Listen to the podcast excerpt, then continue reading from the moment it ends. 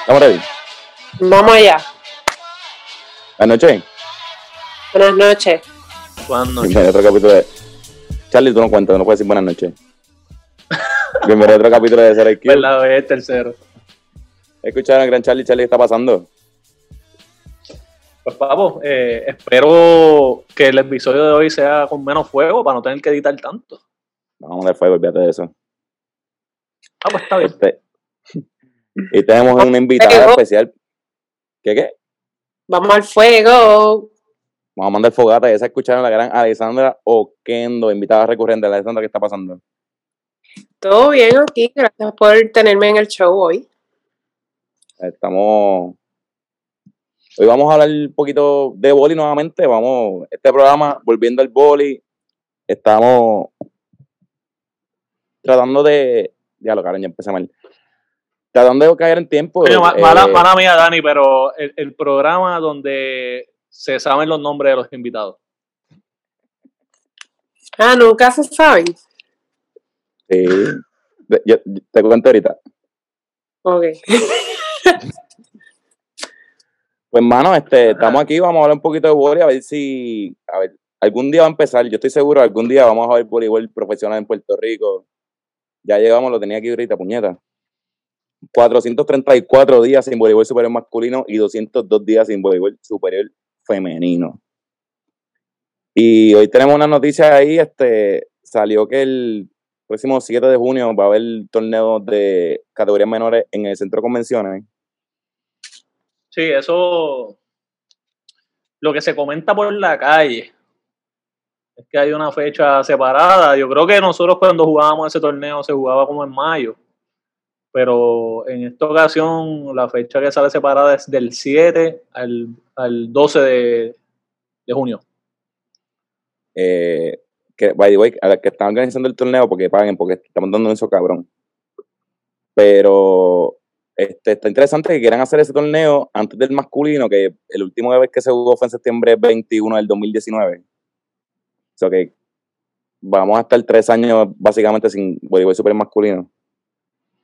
Alessandra, ¿qué tú crees de tirar un torneo, darle prioridad a un torneo de categorías menores antes del torneo máximo de voleibol masculino en Puerto Rico? Pues mira, yo pienso que honestamente puede servir. Puede servir como una buena antesala a lo que es, ¿sabes? Porque llevamos ya como un año completo, básicamente sin competencia de voleibol, así que nadie pueda asistir a los torneos y eso. Eso puede servir como una buena antesala, pero, este, ¿sabes? Como que siempre y cuando después de ese torneo seguido, pues vengan los torneos más grandes, yo creo que no es mala idea. Ahora, obviamente, pues tenemos como que esta situación del virus en el aire y toda esa cuestión y yo creo que pues que se tienen que tomar los protocolos necesarios. Eh, no creo que deba ser un torneo eh, al que deba asistir gente. Si asiste gente, pues deben ser los padres de los jugadores, obviamente, pues estos jugadores todos son menores de edad.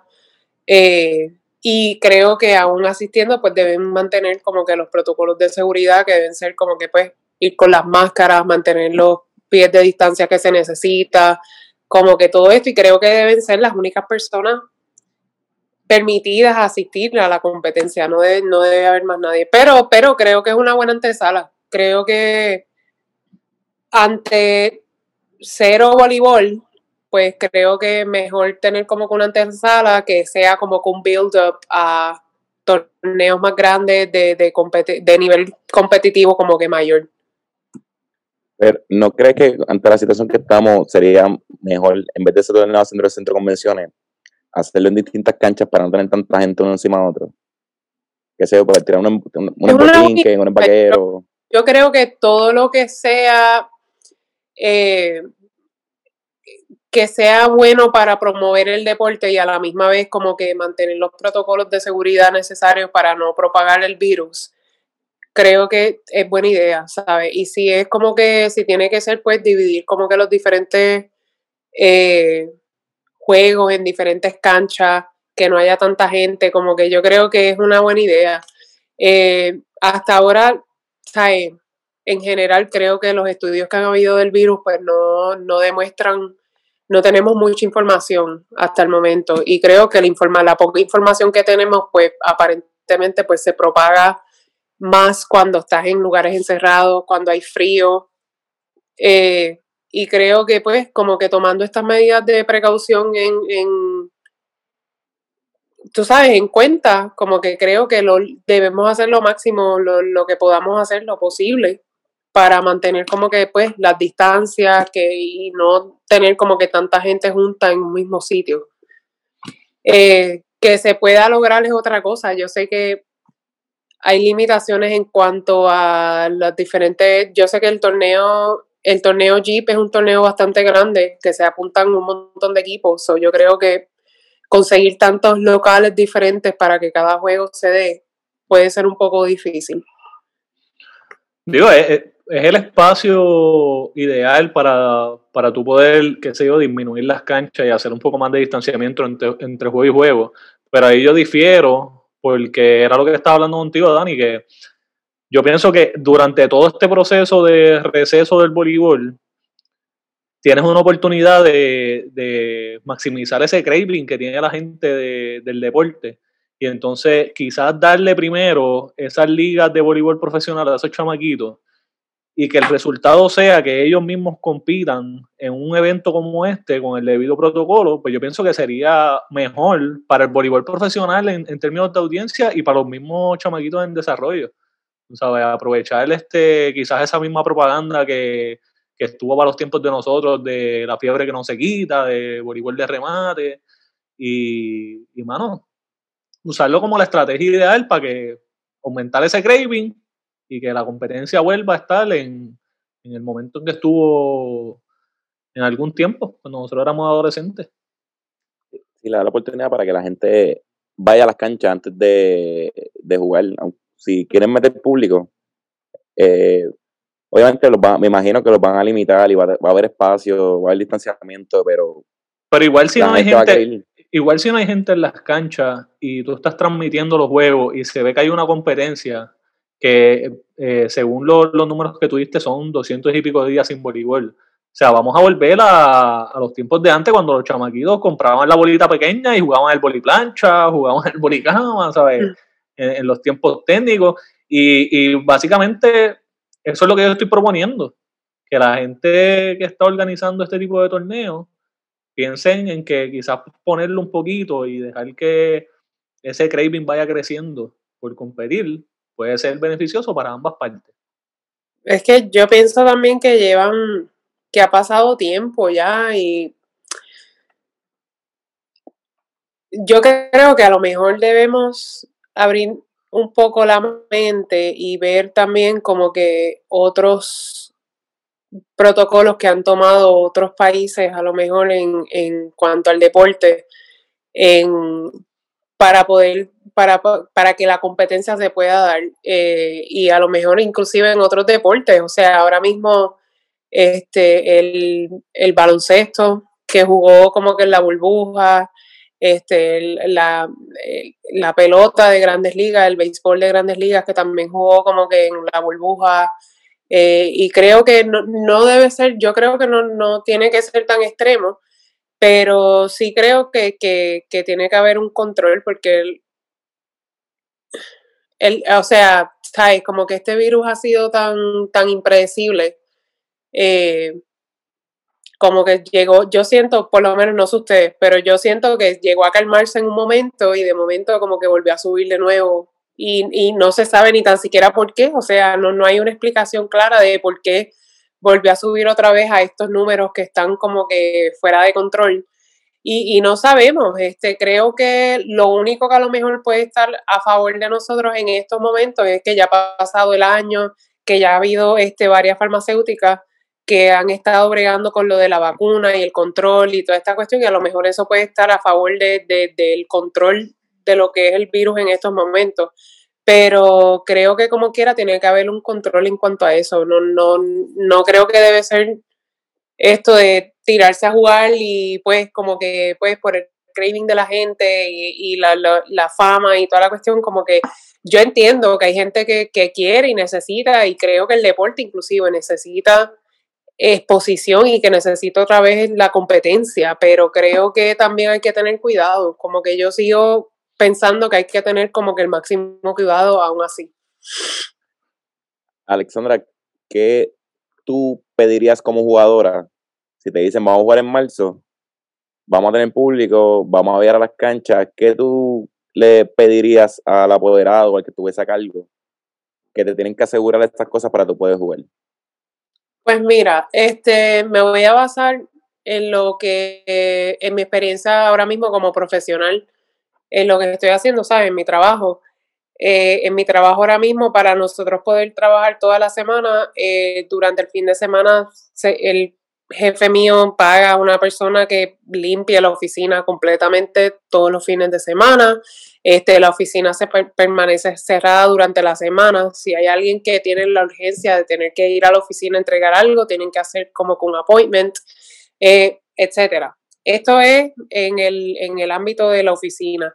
Yo creo que del ámbito de la oficina lo que se puede adoptar a una cancha es que pues que los camerinos se mantengan una persona que esté constantemente limpiando, obviamente cada jugador se le debe exigir que tenga su máscara, que tenga sus cosas, eh, creo que hacer testing, eh, eh, no, sé, no sé cuántas veces a la semana se podría hacer el testing para uno poder estar seguro de que no hay nadie que dé positivo, pero yo creo que, que, se pueden dejar llevar por lo que ha hecho la, el MLB, y lo que ha hecho la liga eh, de baloncesto, el, NBA, creo que se pueden dejar llevar por ellos para saber cuán, cuánto, cuán común deben hacer como que el testing.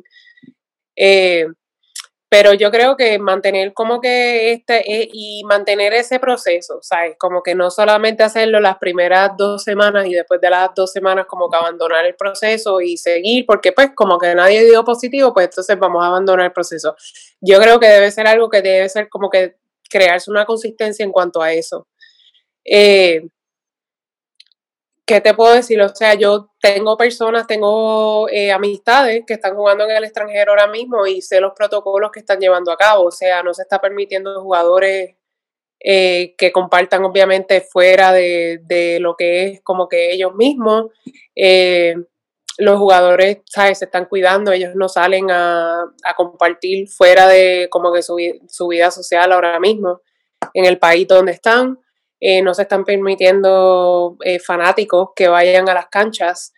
Eh, y creo, creo que, ¿sabes? Como que mientras tanto haya un control, no debe ser, yo he visto ahora mismo las universidades inclusive están empezando ahora, que están, estamos en noviembre, deben estar como más o menos terminando, no sé si se atrasó la, la temporada de NCAA de voleibol por el COVID. Tú sabes, no, no sé si se atrasó. Yo creo que están jugando, yo creo que empezaron, yo creo que acortaron la temporada. Sí.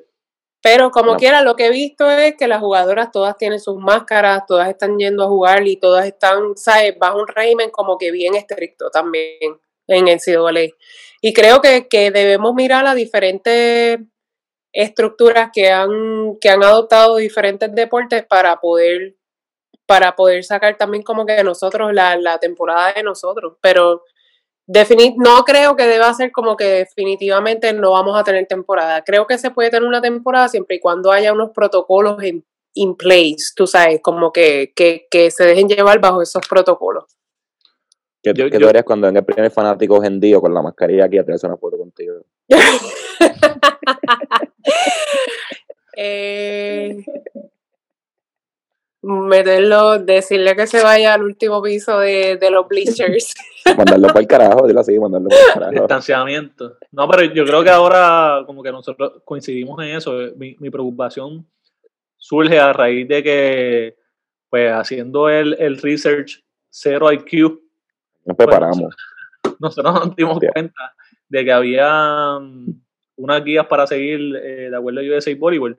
Mi preocupación es que de acuerdo a esa regla, eh, pues se haya tomado la decisión de comenzar a hacer competencias eh, breves o haciendo los ciertos ajustes en, los debidos protocolos en categorías menores porque sabemos que ya hemos hablado aquí de las inversiones y no necesariamente hay un apoderado perdiendo dinero en este caso, sino que son padres invirtiendo para participar en ese torneo. So, yo pienso que mi preocupación es similar a la tuya. Si tú no tienes un protocolo establecido, eh, sí, ok, qué sé yo, quizás una persona con mayor edad está más a riesgo que, que los niños, pero no necesariamente eso te da luz verde para tú hacer un torneo como este, que, que no esté eh, debidamente preparado. Entonces, hacer esa comparación con ligas como MLB o, o ligas en el exterior, a veces me pone a pensar a mí también de cuáles son los recursos que nosotros tenemos, o sea, cuán, disponibles los tenemos para, para, crear una liga, o sea, cuán correcto es eh, tener un torneo de niños y adolescentes y meter gente en un centro de convenciones cuando sabemos que el distanciamiento social para los puertorriqueños puede resultar difícil. aquí no hay, en esas ligas están los recursos de las vacunas, que este, en NBA, eh, digo las vacunas, perdón, este, las pruebas. En NBA hacían las pruebas todos los días. En NBA hacían todos los días. Y, cuando de hecho, en la liga de, de, Major League Baseball y en la liga de invernal ahora mismo de béisbol en Puerto Rico también las están haciendo. Y, ellos tienen personas que reportan a los jugadores que los jugadores de que están jugando en el invernal de Puerto Rico, que también juegan en la liga de, Major League Baseball en Estados Unidos, ellos tienen personas que reportan a diario, tienen que reportar a diario los, resultados.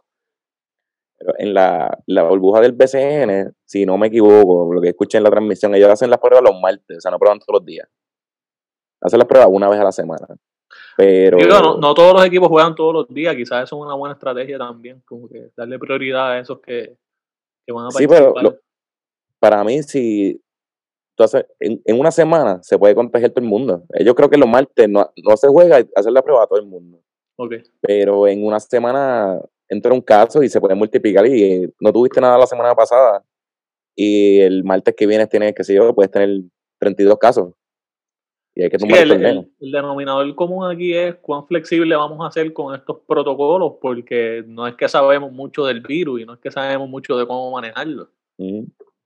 y, hay que ver cómo sería lo, la logística de si, si un equipo da positivo, ¿qué vas a hacer? ¿Le vas a cancelar los juegos? ¿Los vas a atrasar? ¿Van a jugar como quiera? Si le da COVID a uno, un jugador solamente se va a jugar como quiera o se va a atrasar.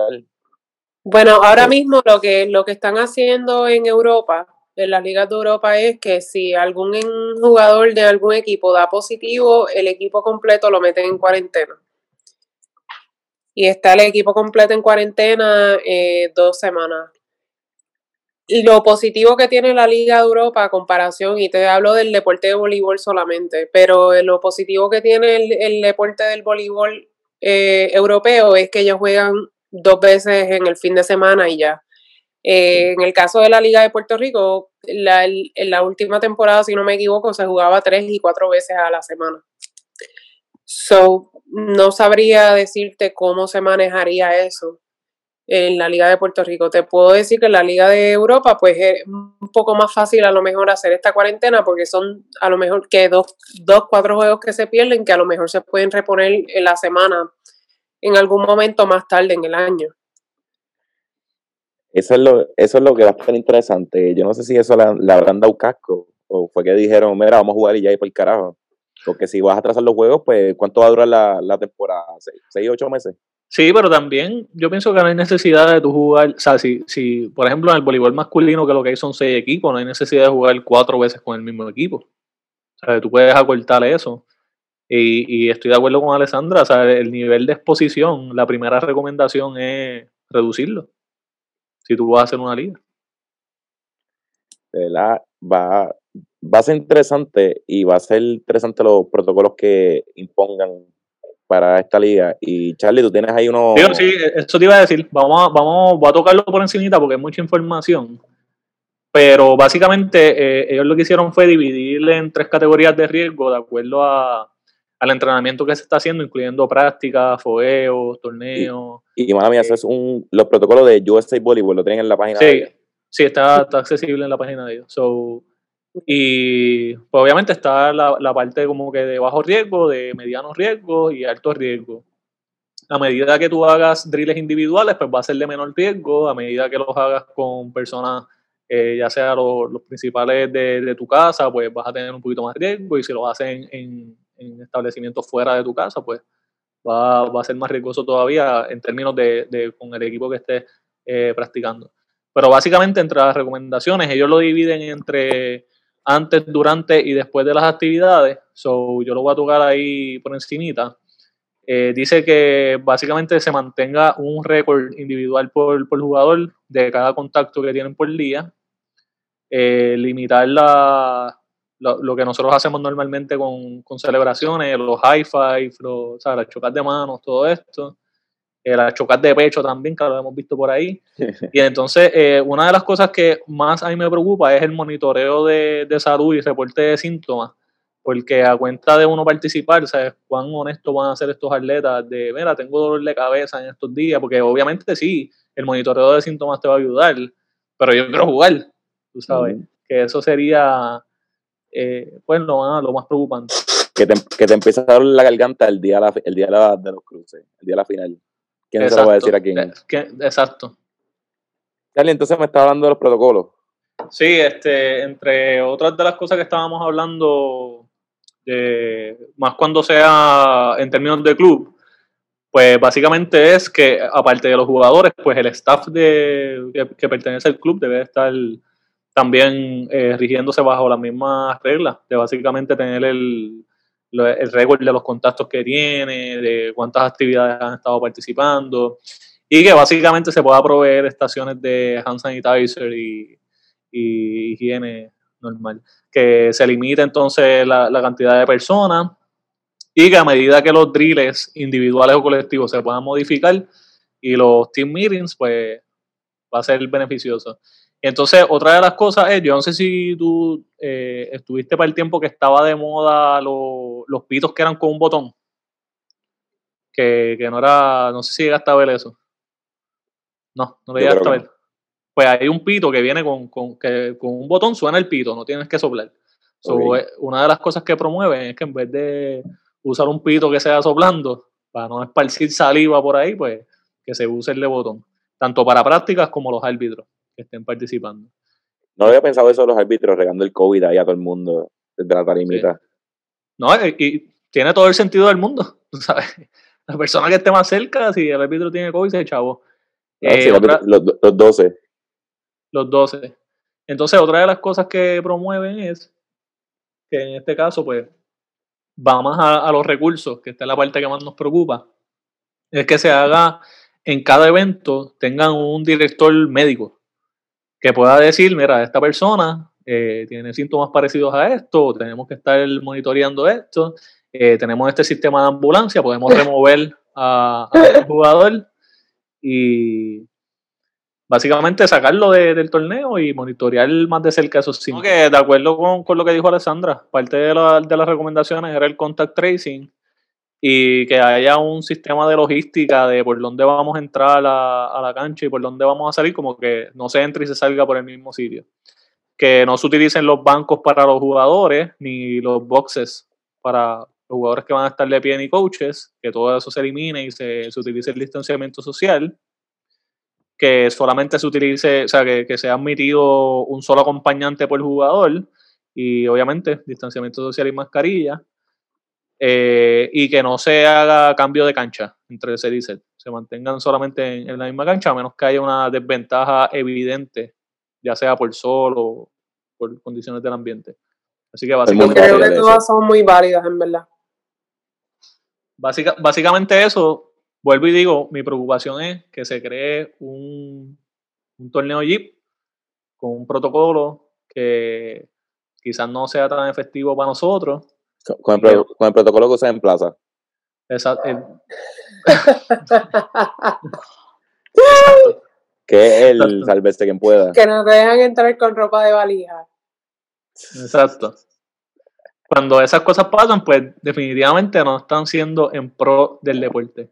Que básicamente yo creo que estos episodios del voleibol empezaron porque identificamos la necesidad de que el deporte fuera parte de las soluciones para el COVID y sí, este, qué bueno que se está moviendo, pero. ¿Cuán convincente está ese protocolo para ustedes? ¿Entienden que es accesible hacerlo aquí? ¿Entienden que es una buena opción?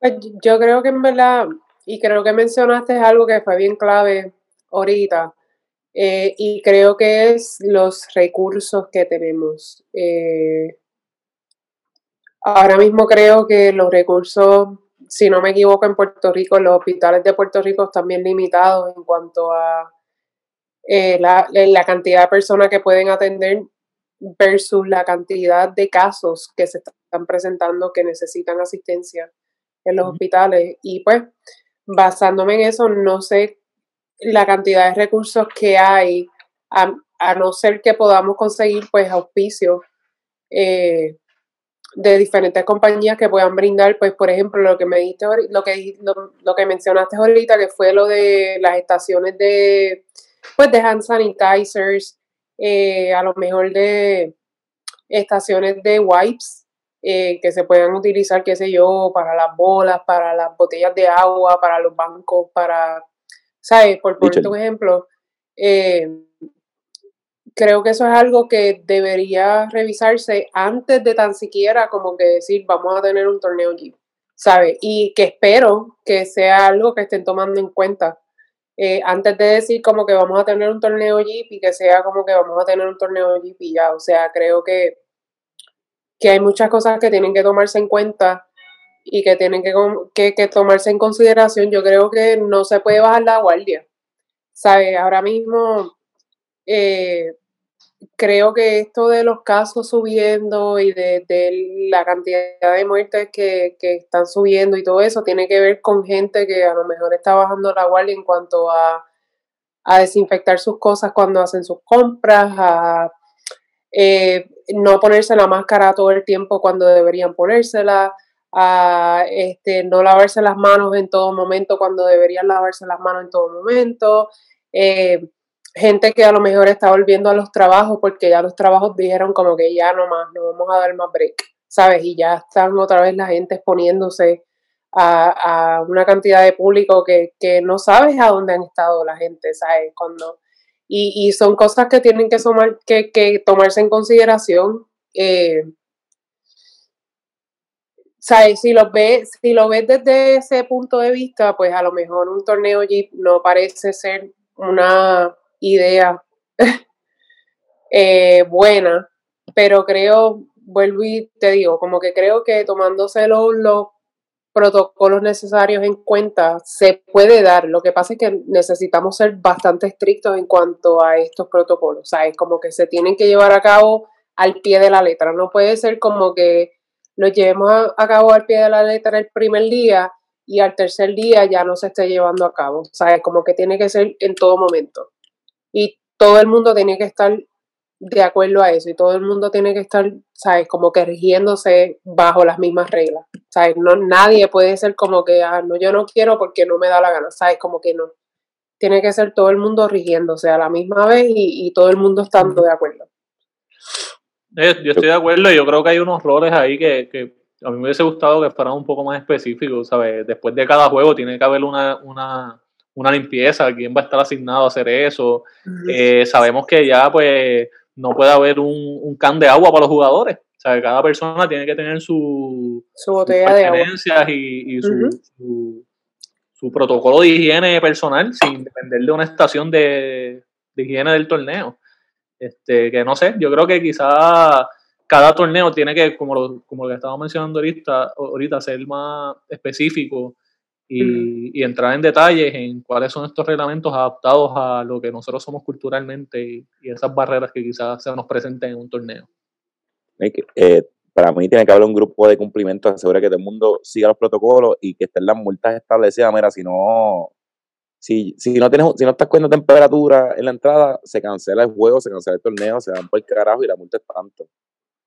Y un grupo que lo haga, o sea, que, que no sea alguien que sea un grupo de terceras personas que no tengan interés en los torneos ni en los juegos y que aseguren que los protocolos están llevando correctamente y no estén poniendo en peligro a la. sí, como debimos haber tenido en las votaciones de Puerto Rico este año. Kobe. Baby, güey, ¿saben qué? Natal Valante. Esa ahora mismo. ¿En serio? Sí. Valante. Pero, sí, este no es un programa de política, estamos hablando de deporte, puñala. Ok. Pero, Se, se puede tornar fea esta conversación. sí, mi cabrón. Pero que, que sí, mano, y hay que extra veces multa. Este, si está por tú haces un, también haces un torneo y tienes los protocolos, si alguien va y ve que lo está, los protocolos están mal, está haciendo las cosas mal, multado y se te quita la licencia o el aval, lo que sea, se te quita por un tiempo y tienes que pagar la multa. Porque estás poniendo la gente en peligro. Y si no, y si lo, si no multas a la gente, la gente lo va a seguir haciendo mal. Y Sí. Y creo que le- creo que se debe llevar a lo mejor como con unas medidas similares a los sitios, eh, los restaurantes y los chinchorros y todo esto que han abierto y que han permitido como que gente y todo, e- creo que se debe llevar como a lo mejor como que algo similar, porque es que no puede, no puede haber un torneo de esta magnitud de jugadores, de coaches, de equipos, etcétera, sin ningún tipo de, de protocolo, es lo que quiero decir. O sea, no puede haber, y no puede haber este torneo de esta magnitud sin ningún tipo de protocolo que no se lleve a cabo como que días corridos, ¿me entiendes? Como que ellos tienen que, tiene que haber una preparación de un protocolo que se pueda llevar a cabo durante la duración de los días que, que sea que dure el torneo. No puede ser que se haya, se haga un protocolo para un solo día, que sea el primer día del torneo y después del primer día del torneo todo sea como que se relaja todo porque nadie dio positivo. O sea, este virus, si, es, si hay algo que he visto que es común de este virus, es que, ¿sabes? Como que tú estás compartiendo en sitios normales, al garete, estás cumpliendo todas las normas y alguien, como quiera, dio positivo. Sí. Estoy de ¿sabes? acuerdo con Y eso. es algo que, que, que, ¿sabes? Es impredecible. O sea, yo honestamente no hay algo, este virus, eh, lo más que me ha sorprendido del virus, de hecho, ha sido eso, que estás en un sitio con una persona que no ha salido de su casa y un día fue a comprar dos cosas en, qué sé yo, en Walmart y al otro día dio positivo. Con todo y mascarilla y. Con todo y tenía, estaba siguiendo todos los protocolos, llegó a su casa con la mascarilla, limpió la compra, etcétera, dio positivo como quiera. y también Mira, hay voy- que voy- salir todos los días y no le da. Voy a. Exacto. Voy, voy a zumbar aquí un pamper cagado a ver si le meten mano. Eh, una, de la- una de las soluciones que, que también se estaban estipuladas en, en esa guía era utilizar eh, como que estos mensajes de grupo para toda la información referente al evento y como parte del contact tracing, tú sabes, y, y, ¿sabes? y suena bien sencillo. Hacemos un mensaje de grupo, todo el mundo se reporta a la misma persona, de aquí sale toda la información. ¿Qué ustedes creen de eso? Pues mira, o sea, vuelvo, vuelvo y te digo, yo creo que hay una responsabilidad social que cada persona debe seguir. eh, nada más que porque este virus ahora mismo, pues es lo que hay, ¿sabes? Y es lo que está pasando. Y yo, por ejemplo, que en mi trabajo, pues a lo mejor en mi trabajo a mí me dieron seis meses, siete meses que yo pude trabajar desde mi casa. Súper. En el momento que a mí me dijeron que me tenía que reportar, pues yo en lo personal tenía esa responsabilidad, sentía esa responsabilidad social de que yo no podía salir a sitios a exponerme porque tenía que ir a mi trabajo. Y yo no quería exponer a mis compañeros de trabajo, so yo sentía esa, espo- esa responsabilidad social de que, ¿sabes? Si yo no quiero exponer a mis compañeros de trabajo, pues, ¿sabes? Como que no puedo exponerme yo. Y creo que, que eso es algo que al final de todo, ¿sabes? Si estos padres quieren que sus hijos jueguen este torneo y toda la cuestión, pues creo que, que algo es una responsabilidad social, o sea, algo que no deberían ni tan siquiera, es, como, es un common courtesy, diría yo. Es algo que ni tan siquiera debería tener que ser como que pedirle a una persona, mira, no salgas este fin de semana a janguear porque este fin de semana es el Jeep y tu hija va a ir y qué sé yo y no queremos que, ¿sabes? Como que es, una, es algo que es un common courtesy, o sea, si tú sabes que tu hija va a salir a jugar este fin de semana y tú vas a estar en el torneo, no te vas a perder un juego, no salga a janguear. Sí, lo- los sacrificios que le gustan a Cristo, lo que ideal, idealmente moralmente sería correcto es que todo el mundo trabaje para el bien común. Este, en, la NFL hay un hay un caso, en la NFL ha pasado, ya para el equipo han tenido COVID con cojones. Un equipo que no le ha dado mucho es los Bears de Chicago, porque dos de los dirigentes son sobrevivientes de cáncer. Y no han dado mucho, y lo que se comenta es como que los jugadores están bien conscientes, como era, por irme a joder un, un día, puede ser que le dé algo a, a mi coach, que es de alto riesgo. Y parece que todo el equipo, como que el equipo está jugando malo con cojones, pero no le han dado COVID. Pero entonces tienes el equipo de Baltimore, que ahora mismo hay como 18 que tienen COVID. Coño, Dani, pero tú me perdonas, pero Chicago es un sitio que probablemente ahora mismo está frío. O sea, tú no quieres salir de tu casa. Eh, pon, pon en perspectiva el voleibol, loco. O sea, se acaba un juego y, tú, y, y o sea, vamos más. Yo no voy a decir lo apoderado que fue, pero se acabó un juego y nos llevó una paila de pintura llena de medallas, porque esa es la cultura que se vive en el boli, ¿me entiendes? Pero fíjate, pero, fíjate, si te trae la medalla a la cancha, para mí eso no está tan mal que te diga, vámonos a un chinchorro a ver medalla. Definitivo. está en uno, está en uno, tú decir, mira, vamos para el, vamos para el tablado la poder decir, vamos para el estado, yo voy a pagar. Está uno decir, mira, mano, yo no quiero ir para allá porque entonces me vamos a encontrar para la gente, nos vamos a quitar la mascarilla para beber y me puedo contagiar. Está en uno decir eso. Yo no, yo no pero, pero es que, o sea, y te voy a, te voy a ser sincera, o sea, yo pienso también que tú puedes salir a compartir y si sale, pues que sea al aire libre, mantener los pies de distancia que hay que mantener.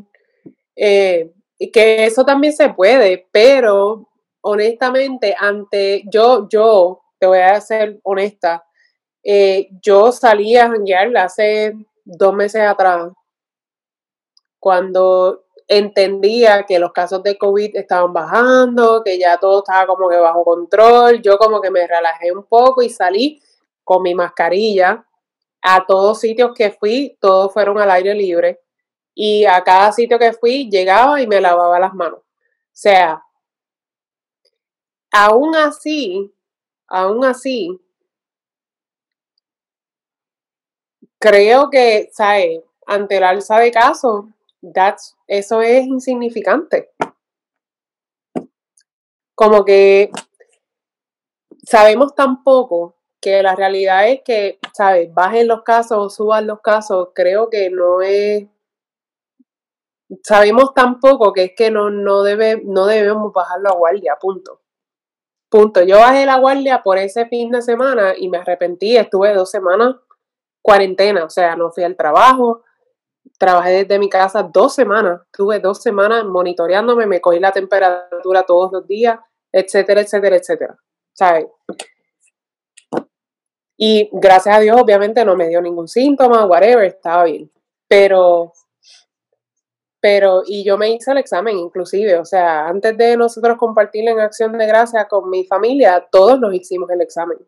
Y hasta que todos nos supimos que dimos negativo, no, no estábamos de acuerdo, o sea, hasta el último día que mi hermano no dio negativo al examen, no, no teníamos planes de compartir juntos.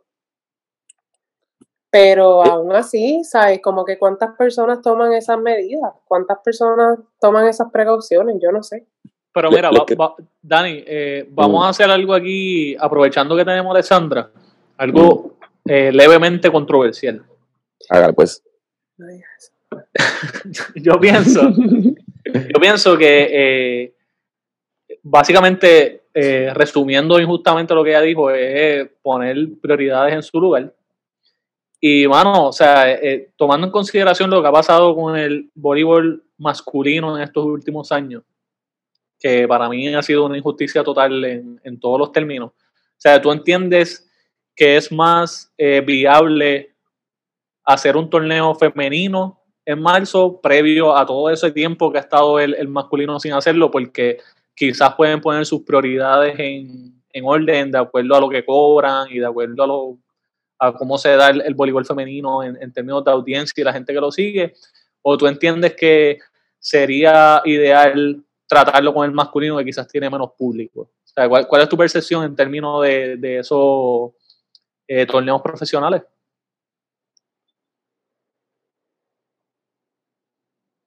La pregunta es para mí o para Dani. Para ti. eh, ya me, me la pusiste bien difícil porque tengo opiniones divididas y creo que ambas opiniones están más o menos en la misma, en el mismo nivel. Eh, creo que tienes un punto bien, bien bueno en cuanto a traerle el torneo masculino, porque traería menos personas. Eh, y creo que sería como un preámbulo eh, en caso de que lo vinieras trayendo como que, ¿sabes? Traje el torneo masculino para seguir hacia el torneo femenino. Que este, por, por muchos años creo que el torneo femenino ha traído más fanaticada que el masculino. Eh, so, no creo que sea una mala idea, pero a la misma vez, pues esto de que trae como que menos fanaticada, no sé cuál es el ángulo de la federación en cuanto a reanudar como que el deporte, la competencia como tal. No sé si ellos quieren, eh, eh, ¿sabes? Como que empezar a donde se quedaron y decir como que, ok, nos vamos con el torneo femenino, queremos que la gente vaya full a las canchas, queremos que haya el full el apoyo de los, de los auspicios, queremos, ¿sabes? 100%, go, ¿sabes? 100% all in o si ellos quieren como que esto que me está mencionando, que es como un preámbulo a lo que sería el torneo femenino, como que hacer el torneo masculino en marzo y después, obviamente hay que tomar en consideración las competencias internacionales, o sea, las competencias internacionales independientemente de lo que pase con los torneos de cada país, no, no paran, o sea, eh, las competencias internacionales por lo general siempre han sido durante el verano y durante el, eh, fall season, que viene siendo de agosto a diciembre. Eh, sería un poco, yo creo que sería un poco más complicado el torneo femenino por el hecho de que creo que el, equipo de la selección nacional femenina tiene más torneos para competir durante la, ese, ese periodo de, cuando compite la, selección nacional que el, que el equipo masculino ahora mismo. Eh, pero igual, o sea, e, es, lo que te digo, creo que, ambas, e, es, bien difícil decidir porque creo que ambas son, es debatible, o sea, en una tú tienes como que un torneo que puede servir como un preámbulo, eh, puedes medir el protocolo porque es menos fanaticada, eh, puedes, eh, tú sabes, como que ir midiendo cómo tú quieres regir el, próximo torneo, pero el otro torneo te puedes topar con que obviamente pues no puedan jugar varias jugadoras de sus equipos y esto ha sido como que creo que un tema de discusión por muchos años en, entre los apoderados y la junta de directores en la, en la Federación Puertorriqueña eh, las jugadoras que compiten para la selección nacional versus el torneo de la, de la, de la Liga de Puerto Rico. Creo que esto ha sido algo, ha, sido un tema de discusión por bastantes años. Eso no sabría decirte. Ahí estoy 50-50. no sabría decirte de verdad. No, pero está bien, este, tampoco, o sea, no queremos comprometerte con, una opinión como que hasta donde puedas contestar, porque yo sé que pues a veces es complicado, porque igual como a nosotros a veces se nos hace difícil visualizar esa parte del voleibol femenino, me imagino que para ti también a veces es difícil entrar en, la parte del masculino porque no estamos tan familiarizados de cerca en, ese ámbito. Sí tenemos amistades en común, pero quizá entender esas interioridades de, los protocolos y del juego pues, puede resultar un poquito difícil. Este, pero yo creo que. o sea, si el masculino no jugara antes del femenino en este año en específico, se quedarían hasta el año que viene. Bueno, eh, sí, ellos eh, creo que la fecha que, habían estimado era para septiembre, Pero eso O sea, está- que sería después de, o sea, que el, el torneo femenino jugaría en marzo hasta, qué sé yo, junio, por ponerte un ejemplo. sí. Y el masculino, o sea, que sería otro año más completo que el masculino estaría sin jugar. correcto. Realmente 2019, 20, tres años sin jugar. Dos, dos tres años. Pero Pues, eso nos lleva, eh, eh, eso nos lleva a, a lo que habíamos discutido hace poco de la, de la representación que vamos a tener en los próximos torneos. Mm, También, sí, no. eh, Y creo que, ¿por qué nunca se ha considerado como que tener a ambos, a ambos equipos como que jugando femenino y masculino a la vez? Y uno Los que juegue el sábado y uno que juegue domingo. Yo les quería preguntar eso. Estaba pensando ahorita como que un torneo Especialmente este año que se puede hacer. Si hay un año que se puede hacer es este. que Este se es el año los dos y se juega a la vez. Y qué sé yo, martes, jueves masculino y lunes, miércoles femenino. Yo no sé, algo así. Y yo no creo que haya problema en cuanto a, bueno, el único problema que puedo ver a lo mejor es el, el, el tiempo de las canchas, o sea, reservar el tiempo de las canchas para las prácticas. Pero eso se puede trabajar, ¿sabes? Como que eso se puede trabajar. Yo creo que hay, o sea, yo creo que hay canchas de más por ahí para. Porque lo primero que tú Bueno, necesitas para hacer un Te equipo es tener cancha. sorprendería, te sorprendería lo difícil que es tener una cancha para Bueno, practicar. todo, todo es un negocio, pero yo pienso que hay espacios disponibles para el bowl, para los El diferentes bowl. tú sabes. Pero, pero sí es un negocio, tú sabes, hay canchas que son de municipio, hay canchas que son de clubes. Pero te voy a decir la verdad, o sea, hay otra cosa que se puede considerar. Eh, sí, dependiendo la cantidad de equipos que sean, creo que también se puede considerar a lo mejor tener una cancha en común y, y tener ciertos juegos que sean sábados y ciertos juegos que sean domingos y todos en la misma cancha. Que jueguen en Pedrín. Y así, polvo. exacto, y así tú no tienes que estar pensando en, qué sé yo, en ir al, al- a la Pedrín Zorrilla, a este, como la Guillermo Angulo, a la Sola Besares, o sea, tienes una cancha en común y tienes todos los equipos que van a esa cancha en común y, ¿sabes? Los fanáticos que quieran ir van a esa cancha en común. Eso se puede hacer también, o sea, en Azerbaiyán era así. En Azerbaiyán la- la- la- el año que jugué eh, eran, qué sé yo, 10 equipos y los 10 equipos jugaban el mismo día, un domingo, y empezaban a las 2 de la tarde los juegos y acababan a las 10 de la noche. Y jugábamos en la misma cancha. No, y lo bueno de eso es que puedes controlar los protocolos. Si tienes una sola cancha, tú te puedes asegurar que en la cancha se hagan bien, que, o sea, que se coja la temperatura correctamente, que se limpien los bleachers correctamente. Exacto, Que- y así tú tienes un control de- del protocolo que se tiene que seguir, por lo menos de seguridad, de higiene y eso, pues tienes un mejor control. Yo creo que eso es algo que se puede considerar también. Digo, la gente se puede quedar afuera en el pedrín y le pones un- una. ¿Cuánto sale una, un- una pantalla de esa para proyectar un, un live? Un proyecto de eso, eso tú vas a un sitio, tú vas a Sign for Less, que te hagan un banner Ah. pero blanco completo. For Less en Cagua, 743-8280, 743-8280, que te hagan un banner de esto blanco completo. Y después tienes el máquina. proyector en Amazon. ¿Qué Y ya máquina? está.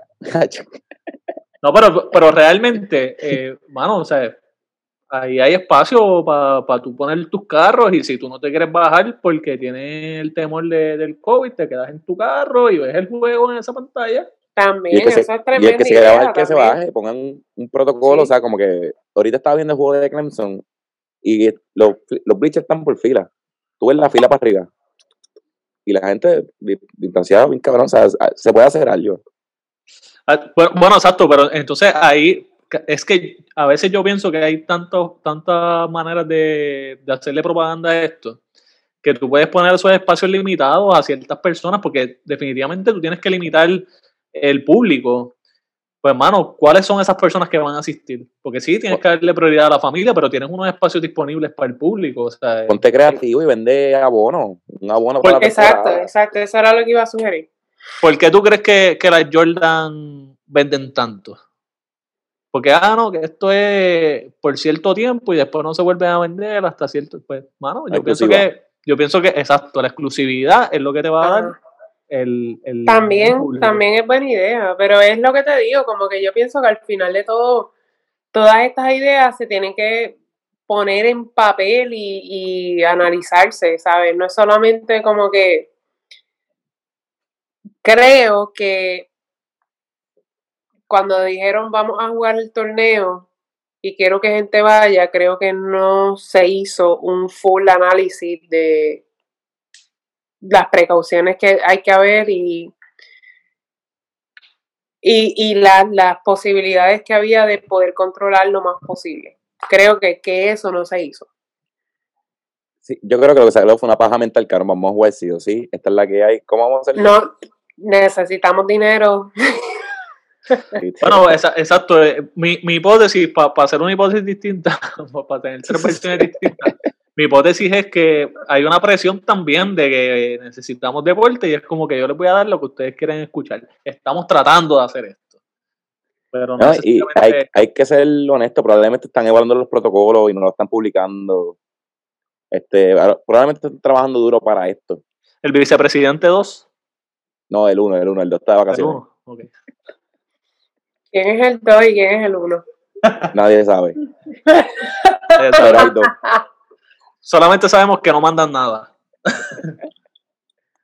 Como qué fuerte. uno huele, uno huele printer. Qué fuerte, qué fuerte. Mira, este, les quería preguntar, ustedes como jugadores profesionales de la liga, si te, de aquí a marzo, está bien, salió la vacuna y le exigen, mira, ustedes tienen que jugar, para jugar tienen que ponerse la vacuna, la primera que salió, la que están, la que tiraron así a Whippy. ¿Se la pondrían o no se la pondrían? Yo me la tengo que poner. porque aquí yo sé, yo sé que probablemente la vacuna salga mientras yo esté aquí. Y somos los segundos en ponernos la vacuna, yo me la tengo que poner. Pero si yo me salgo de lo que yo estoy haciendo ahora y me visualizo solamente como un jugador a tiempo completo, lo pensaría. Lo pensaría. Tú, Alessandra. El otro día leí a alguien que puso algo en un estatus que pusieron como que no entiendo por qué cuando alguien dice una teoría de algo, como que es como que full Bible, y cuando alguien dice una teoría de una vacuna, es como que los Illuminati. los Illuminati están envueltos. Y yo dije, como que coño, es verdad. O sea, creo que hay intereses, obviamente, este, personas que se van a lucrar económicamente de la vacuna. Sea, como todo en el mundo, eh, pero tú tienes que ser eh, razonable en cuanto al en cuanto a lo que es, o sea, honestamente, independientemente ellos se vayan a lucrar de la vacuna o no, para ti, ellos son los que saben. Y si desarrollaron la vacuna y dicen que, qué sé yo, la última que leí de Pfizer fue que era 95% segura. Do it. 95% segura es mejor que 0% seguro. Sí, no, y, a eso iba, o sea, y, mala mía, Dani, pero a eso iba. Como que es la, parte en cómo uno se eduque, porque eh, yo pienso que dependiendo de la información que salga, de acuerdo a la vacuna, es si tú decides si te la pones o no. Pero, o sea, yo no, lo que yo digo, yo no estoy en contra de la vacuna, yo tengo todas mis vacunas del día, inclusive eh, recientemente me puse a la influenza. Y yo creo en que quizás esa parte nos ayuda a controlar una pandemia. Pero yo pienso que este es el único evento histórico para nosotros, donde estamos viendo la ciencia trabajar conforme a nuestro diario vivir y tenemos que estar como que al tanto de la información que está saliendo para tomar esa decisión de ponerla o no. Pero definitivamente el 95% es mejor que nada. Es que también creo que, y creo que hay algo que se tiene que tomar en consideración que a lo mejor no se ha tomado en consideración antes, pues porque no había los medios, pero creo que eh, las la plataformas de, de media social, de media social influyen mucho en lo que la gente piensa en cuanto a cada situación, tú sabes, y yo creo que diablo, que eso se ha metido en todo, ¿sabes? Como que ahora mismo que, que este año que fue un año de, de, de lo de la situación política aquí en este país y toda la cuestión, me di cuenta en cuanto realmente el social media ha influenciado en las vidas de las personas y en lo que piensan, en lo que saben, y, y no todo, no todo fuente de información es, es correcta y es real y, y uno tiene que tener mucho cuidado porque, ¿sabes? Como que personas que a lo mejor tienen una educación un poco más alta, pueden, saben discernir qué información es correcta, qué información no hace sentido, pero no todo el mundo es así y, y, y contrario a lo que a lo mejor nos gusta pensar a cada uno, todo el mundo tiene acceso a las social media. So, educado o no educado, todo el mundo tiene acceso al social media. So, todo el mundo tiene acceso a toda esta información todo el tiempo y no saben discernirla. A lo mejor no todo el mundo tiene esa inteligencia o todo el mundo tiene ese, sentido común para saber discernir lo que es cierto de lo que no. Tú sabes, y, es, es, it's, it's challenging times, o sea, es son unos tiempos como que son bien es fuertes eh, para estas cuestiones, porque a lo mejor como que lo que a lo mejor hace 5 o 10 años decían, esta pandemia es esto, y después al año te decían, ok, esta es la vacuna, y tú no cuestionabas eso porque tú no tenías ninguna fuente de información que te decía, pero piensa en por qué te están tratando de meter esta vacuna, es porque te quieren convertir en esto, es porque tienen este tipo de gen, es porque, ¿sabes? Como que... Los chips. Los Ajá, los chips, el 5G o whatever, ¿sabes? Como que tú no tenías una fuente de información que te estuviera como que metiendo esa información por el lado, ¿sabes? Es- Hay que ser, hay que tener el sentido común también y, y es fuerte, es un- son tiempos bien difíciles y yo creo que es más por, más por eso que por nada, ¿sabes? Porque todo el mundo tiene acceso a esta información y no todo el mundo tiene el sentido común y la educación para saber discernir esa información. ¿Vieron Y yo The creo, Social al final de todo es lo que es lo que te digo, o sea, 95% para mí mejor que nada. Eso nada en cualquier Sorry. lado. Coño, pero sabes que ese, ese, ese argumento de Alessandra es irrefutable. Y, y como dice el, el Gutiérrez Senior, estas son las experiencias que hacen viejo a uno, sabes. Estamos en, en situaciones difíciles. Me preguntaste sobre Social Dilemma, no lo he visto. Sí, Eh, yo vi Social Dilemma, yo la vi.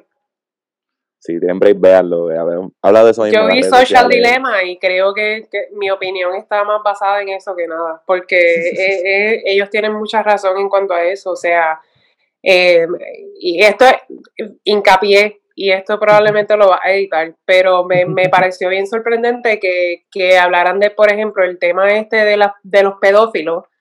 Una persona pedófila tiene el mismo acceso a la misma información que una persona que a lo mejor postea fotos en sus redes sociales de sus hijos porque es el cumpleaños del hijo, ¿me entiendes? Y estas dos personas tienen dos intereses totalmente diferentes, pero ambos tienen acceso a la misma información. Y e- es algo que es impactante, obviamente, ¿sabes? Como que es preocupante y, y creo que la gente no le presta lo- la atención necesaria, la atención que merece este tema, porque la realidad es que es bien fuerte, es bien fuerte. Y todo se creó, ¿sabes? Como que bajo creando las redes sociales. Esto es culpa de Tom, el de MySpace. Él fue el que lo empezó todo. No, no digas que Y- es Tom. Es Tom, porque. Es Tom, fue Tom. eh, Pues mándale fuego a Tom. Fue el cabrón de Tom, porque el mamabicho de Zuckerberg se quiso copiar de él haciendo una red social bien linda y bella, y mira dónde estamos ahora mismo, que Facebook va a controlar el mundo. Esto es gracias a Tom. El tipo lo hizo bien porque vendió, la, vendió MySpace, se retiró, todavía con las fotitos. Exacto. Pero tú sabes qué, Dani, que algo que es bien, algo que es bien fuerte sobre eso es que todas las personas que hablaron en Social Dilemma fueron presidentes de todas estas plataformas sociales y todos se retiraron por la misma razón. O sea, moralmente ellos no, sabes, como que llegaron a un punto que ya ellos moralmente no podían seguir como que en esa. Y todos fueron como que altos funcionarios de cada red, o sea, uno fue de Pinterest, otro fue de Twitter, otro fue de Facebook, otro fue de lo otro, y todos renunciaron, no fue que los votaron, renunciaron. voy a tirar el toallazo. En todos los que había, no había ninguno de MySpace. Así que Tom no fue, no fue, tan, no fue tan malo. Decídete, caballito. Decídete, o, Tom es un huele bicho o no. ok, Tom es buena gente, pero su idea fue lo que nos jodió. Ok. Sí, sembró la semilla. Sembró la semilla. Y yo creo que ya con eso ya, llevamos una hora, este, se nos quedaron un par de temitas, pero yo creo que se me cae el pase. No, no, mucha mierda. Lo, lo, lo, único que se nos quedó, digo, por lo menos de lo que tengo en mis notas, lo único que se nos quedó fue lo de la diversidad en el CWLA yo creo que eso es un tema que no es. Digo, tú sabes un poco más de eso que yo. Pero yo lo que estaba pensando en ese tema es que, pues, mano, a falta de pan galleta, el que no tiene trabajo en PR porque no están haciendo deporte se quiere mover, pero ahora, pues, el reglamento dice que no necesariamente es igual para todo el mundo, dependiendo de la institución. So, quizás por ser hispano no vas a conseguir. ¿En qué sentido? En los coaches. Ajá. Este, que tienen que entrevistar eh, candidatos capacitados, pero que sean minoría. No pueden entrevistar, si van a entrevistar a 10 cabrón, no pueden ser 10 blancos. Tienen que haber, tiene que haber diversidad. Tienen que ser minoría, obviamente que estén capacitados. That's not bad. Yo pienso que eso no está mal. Sí, pero el, el problema de eso es que todos nosotros estamos a favor de eso. Pero la noticia lo que dice es que en, en y en voleibol rechazaron eso. O sea, no, oh. necesaria, no necesariamente tú tienes que hacer esa inclusión, porque cada institución tiene un reglamento distinto. So, yo pienso que entonces las posibilidades de trabajo en el exterior ahora se están cerrando en el área del coaching. Creo que, creo que eso es algo que, que está pasando en todos los deportes, no es solamente, lo que pasa es que obviamente pues los equipos are being, they're being smart about it. Este, y te voy a poner el ejemplo de, no sé si sabes mucho de, el béisbol eh, de grandes ligas en Estados Unidos, pero el equipo de los Marlins fue un equipo que salió de todos los, de los jugadores latinos. ¿Sabes? Y sin razón, porque Edwin Díaz, Edwin Sugar, tuvo tremenda temporada con los Marlins, ¿sabes? Como que fue el cerrador top de ellos. Y salieron de él, salieron de Robinson Cano, ¿sabes? Como que salieron de todos los jugadores latinos así, de la noche a la mañana, ¿sabes? Y fue como que, y, te traigo el caso, obviamente yo sigo mucho la las grandes ligas de béisbol y de, y de el NBA, pero las grandes ligas de béisbol te lo traigo a colación porque creo que es una de las ligas que más inclusión han hecho en cuanto a, a coaches latinos, jugadores latinos, etcétera. Y creo que esa decisión de los Marlins el año pasado fue una de las decisiones que más en shock me ha dejado porque yo dije como que, diablo, el MLB nunca ha sido así, como que nunca han sido ese tipo de liga que ha permitido este tipo de cosas que pase como que, ¿sabes? Como que glaringly, así como que al ojo al ojo visto, ¿sabes? Como que, pero they did it. Y yo dije como que, wow, las cosas están cambiando no quiero decir eso, no quiero decir que fue él, pero no quiero decir que fue él directamente. Pero creo que a la misma vez, ¿sabes? Como que hay que considerarlo, como que tú ves esas cosas y tú dices como que diablo. Y tú te das cuenta, como que este año yo creo que ha sido el año que más trazada ha estado la línea que en otros años. Y déjame decirte, o sea, en, la, Major League Baseball, eh, yo creo que ha sido como el NBA para los, los, jugadores eh, africanos-americanos. En MLB, eh, los jugadores latinos son los que, los que sobresalen. O sea, en el MLB es jugadores dominicanos y puertorriqueños son los que sobresalen. Siempre ha sido así. Sí, la pelota es de latino. Exacto, no, exacto, y, yo creo que siempre ha sido así, y, yo creo que este año ha sido el año que ellos como que más han intentado entre el año pasado y este año, jodiendo a la escora y todas estas jodiendas, como que yo creo que, que, que eso fue parte de, de esto de que te estoy diciendo que fue cuando peor ha estado como que el racismo acá, como tal. Y, y mano, yo creo que es, fuerte ver, es fuerte verlo, pero a la misma vez como que eh, me alegra saber que no ha sido como que algo que ha prevalecido, o sea, que fue algo que los Marlins intentaron y ningún equipo estuvo de acuerdo, o sea, es como que ellos salieron de, de esos jugadores latinos y los demás equipos fueron como que, pues cool, ¿sabes? Los cogemos nosotros, like, you, tú sabes, los cogemos nosotros entonces, jódete tú, tú sabes, instead of como que volverse parte de eso y decir, ah, pues yo también voy a salir de mis latinos, y ah, pues yo también voy a salir de los jugadores latinos, y, ¿sabes? Como que al revés fue todo lo contrario, fue como que ellos dijeron, pues, pues, si tú quieres salir de los tuyos, fine by you, tú sabes, pero yo no lo voy a hacer, yo no voy a hacer lo mismo y no me voy a unir a tú sabes, y fue algo como que, pero eh, para mí el simple hecho de que se tuviera que hacer un standpoint es como que está súper de más, o sea, hello, y la inclusión, por lo menos en, en, MLB para mí y en el NBA, siempre ha estado presente. So, para mí por eso, inclusive en el NBA también se trató de expresar como que el, el movimiento este de Black Lives Matter y toda la cuestión y yo creo que que no tuvo mucho auge porque como que los en el NBA siempre los jugadores negros han estado, han sido aceptados. Han sobresalido. y han sobresalido, o sea, casi nunca, al revés, como que e, es, bien rara la vez que tú ves a un jugador blanquito que sobresale en, esa liga. So es como que yo creo que, que, que por eso fue que el Black Lives Matter como que bueno, no, un jabao como Blake Griffin, pues tiene la genérica para pa saltar comúnmente. Como Stephen Curry, pero Stephen Curry es, eh, sabes que tú sabes que es de sangre negrita como quiera, porque el papá es negrito, la mamá es negrita. Exactamente, exactamente. Digo, y es un tema complicado para cerrar el podcast, mala mía por tirarlo, porque es un tema deep. Pero yo creo que, mano, eh, eh, eh, el mundo está cambiando, hay diversidad en todos los estados y en todas las partes del mundo. Y no sé, pienso, me llamó la atención que como que rechazaran esa... Como una pero, me sorprende, me sorprende, de verdad. No sabía, pero me sorprende. Yo voy a pensar que deben ser, no deben ser todas las, no deben ser todas las universidades ni la mayoría, deben ser una, una gran cantidad.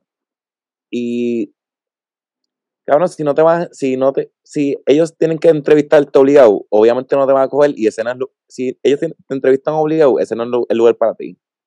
Papo, pero, ok, pero vamos a hacer algo. Usted fue a Utah conmigo. Sí.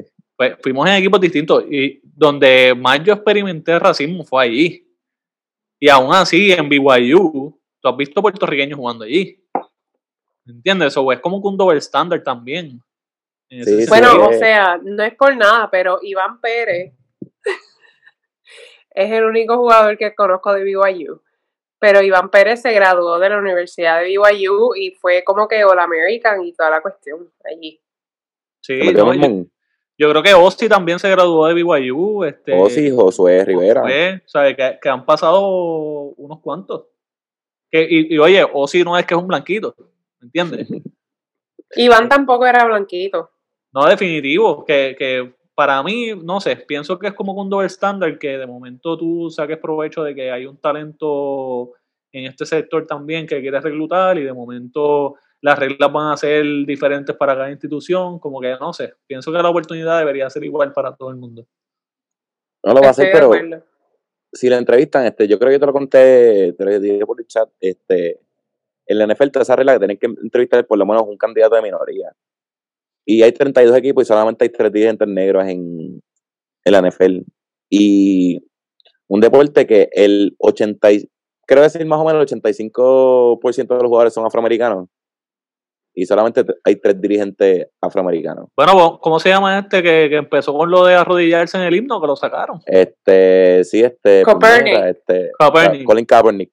By the way, pues, si quieren escuchar más de fútbol, agenda deportiva, lo este canal. No, pero lo, que quería decir era que el tipo empezó, ¿sabes? Adelantado en el tiempo, empezó todo este movimiento, lo sacaron, de momento se volvió trending el apoyar todo el movimiento que ha surgido y... Y lo, lo dijo el comisionado, como que nosotros trabajamos mal la situación. Teníamos que escucharlo y tenemos que ver qué es lo que él quería demostrar. Lo vimos de la manera equivocada. Exactamente. Pero es que, Dani, tú sabes que también, que yo pienso que también a veces hay personas y, y hay personas como que figuras en el deporte, en el ambiente como que famosos, vamos a ponerlo así, que están adelantados a los tiempos, mano. Y that's, ¿sabes? Como que ya llega un punto que pues que tú no puedes hacer nada con eso. Y, y tú lo ves, y yo lo veía, yo lo vi a él cuando hizo su first como que standpoint, y yo dije, diablo, el mundo no está preparado para esto ahora mismo. A lo mejor, maybe, en un par de años, we will be. Pero ahora mismo no estamos preparados para eso. No, el tipo estaba Sí, no, como que hay gente que tiene visiones que está más allá, ¿sabes? Como que hay gente que yo estaba pensando eso, esto es como que hincapié de nuevo, pero yo estaba pensando eso de The Weeknd. The Weeknd en estos días como que hizo un release de música nueva, que yo dije como que, diablo, qué carajo es esto, ¿sabes? Como que este tipo, pero de momento me puse a escuchar la música y yo dije como que, diablo, este tipo está como que adelantado a sus tiempos, de seguro esto va a estar cool, esto va a estar en un par de años, no ahora mismo. ¿Sabes? Y, y es así, como que hay gente que a veces, no sé, por su educación, por su educación más que nada, como que aprenden de las cosas que han pasado y dicen como que, mano, voy a reformar el mundo, esto no más, tú sabes, y se tiran. Y es como que, pues, como que el mundo a veces no está preparado para eso, no está preparado, simplemente no están preparados. El mundo no estaba preparado para este jugador arrodillándose en el himno de Estados Unidos y no están preparados, they're short-sighted, este y, especialmente ahora mismo con Trump estando en su último año de presidencia y todas las poquis mierdas que estaba haciendo, ¿me entiendes? Como que la gente no estaba preparada, la gente que ve fútbol, que son como que americanos to the heart, no estaban, no estaban preparados. Digo, yo, yo pensaría con un atleta con educación, es mejor atleta con un atleta regular. Pero eso es un tema que lo podemos dejar para los próximos episodios de Zero IQ. no, aquí pero definitivamente es este es un tema complicado que, que desata, o sea, uno a veces tiene que entrar en diferentes ideologías y eso, y, es un tema cool, ¿sabes? No, no queremos marronearlo. Esto es un teaser para la próxima semana. Este, pero yo creo que ya estamos. Vamos para el carajo. Vamos para el carajo. Nos vamos para el carajo. Este, bueno, Alessandra, gracias por venir. Muchas gracias, salud. Este, ¿Alguien quiere anunciar algo? Sí, el mejor playlist del mundo, Cero IQ en Spotify. Hasta Cero IQ en Spotify. Este, pueden buscar Cero IQ en todos lados, Cero IQ Media, Facebook, Instagram y Twitter, pueden buscarnos en YouTube, pueden buscarnos en Spotify, Apple Podcast, eh, en todos lados, búscanos por ahí. Mira, y tuviste, y tuviste como así, así de fácil, como tú consigues el, el playlist de Cero IQ, así de fácil consigues a fotografía Clemente. Fotografía Clemente, el oficial oficial de este podcast, fotografía cualquier ocasión. Si tienes, eh, estamos en la época de Navidad y él va con, tu, con sus protocolos a tenerte fotos en tu fiesta de Navidad, fotos con tu pareja, fotos para lo que sea, él va con sus protocolos. Papi, se compró un flash Sí, que, mira, pero es que las fotos no son para que las bombillitas del árbol luzcan más que tú. Es para que todo se vea parejo. Una foto espectacular para estas navidades. Mira, fotografía Clemente, lo puedes buscar en Instagram, fotografía.clemente y en Facebook, fotografía Clemente. Este, y en la parte de abajo, por aquí en la descripción en algún lado, está el link para las páginas. Busca fotografía Clemente, Facebook e Instagram, fotografía para cualquier ocasión y se comenta por la calle que están bien envidiosos con ese banner que tú tienes ahí atrás. Sacho, porque este. Eh, ah. Ay, espérate, espérate. Este, porque este banner lo hicieron en Seinfeld en Cagua. Seinfeld en Cagua, Cagua Copy, 743-8280, 743-8280. Mira este banner, si ustedes vieran. El, mira, para el que me preguntó, repítalo, para el que me preguntó, que me dijo, mira ese banner. En, en Seinfeld en Cagua, 743-8280, 743-8280, el número está aquí abajo. Mira, esto viene con el frame. Cabrón, esto viene con un frame de aquí. Un frame en un bultito, mira, un bultito como así. Toda esta pendeja en un bultito. Que eso no es de cartón como los otros podcastitos. Eso no es una mierda de papel, esto se puede mojar. Le puede caer lo que sea, esto aguanta hasta tiro. ¿Saben por ley los colores, hermano? Una calidad cabrona de ese bicho. Te lo, te lo puedes llevar en la capota en la 6.5 y no pasa nada. De una, como si fuese una bandera y va por ahí. Y hacen todo tipo de cosas empresas te las hacen un momentito. Mira, federación, para, para, para la burbuja en el Pedrín, San te este hace un banleto blanco bien cabrón, con el frame y todo. Pero consideren la burbuja. Eh, Saint ah. en Cagua tira a Saint Forles y a Fotografía Clemente, a los dos le dice, mira, me enviaron de 0IQ o de agenda deportiva y te van a tratar de show. Este, y ya, vamos para el carajo. Ya estamos. Alessandra, muchas gracias por participar. Gracias y por invitarme. Alessandra, ponme el perreo. Estoy aquí, estoy aquí. Sí, sí, ponme el perreo. Ska. de travesura. Esta noche me travesura. Te voy a devorar en la noche oscura. Esta noche me travesura. Tú estás buscando mi calentura. Esta noche me travesura. Y te voy a devorar no a mi cuentidura. Esta noche me travesura. Dímelo, ¿qué vas a hacer? Si me hago dueño de tu piel, si por la noche te hago lo que enloquecer Dímelo, ¿qué vas a hacer? Dímelo, ¿qué vas a hacer? Si me hago dueño de tu piel, si por la noche te hago enloquecer, dímelo, ¿qué vas a hacer? Dale papi, que toca papi el switch, roque, roque, roque, papi, cinco, seis, Mucha culera pa' que cuelgue no te voy a pagar triche Tu boca voy yo bien piche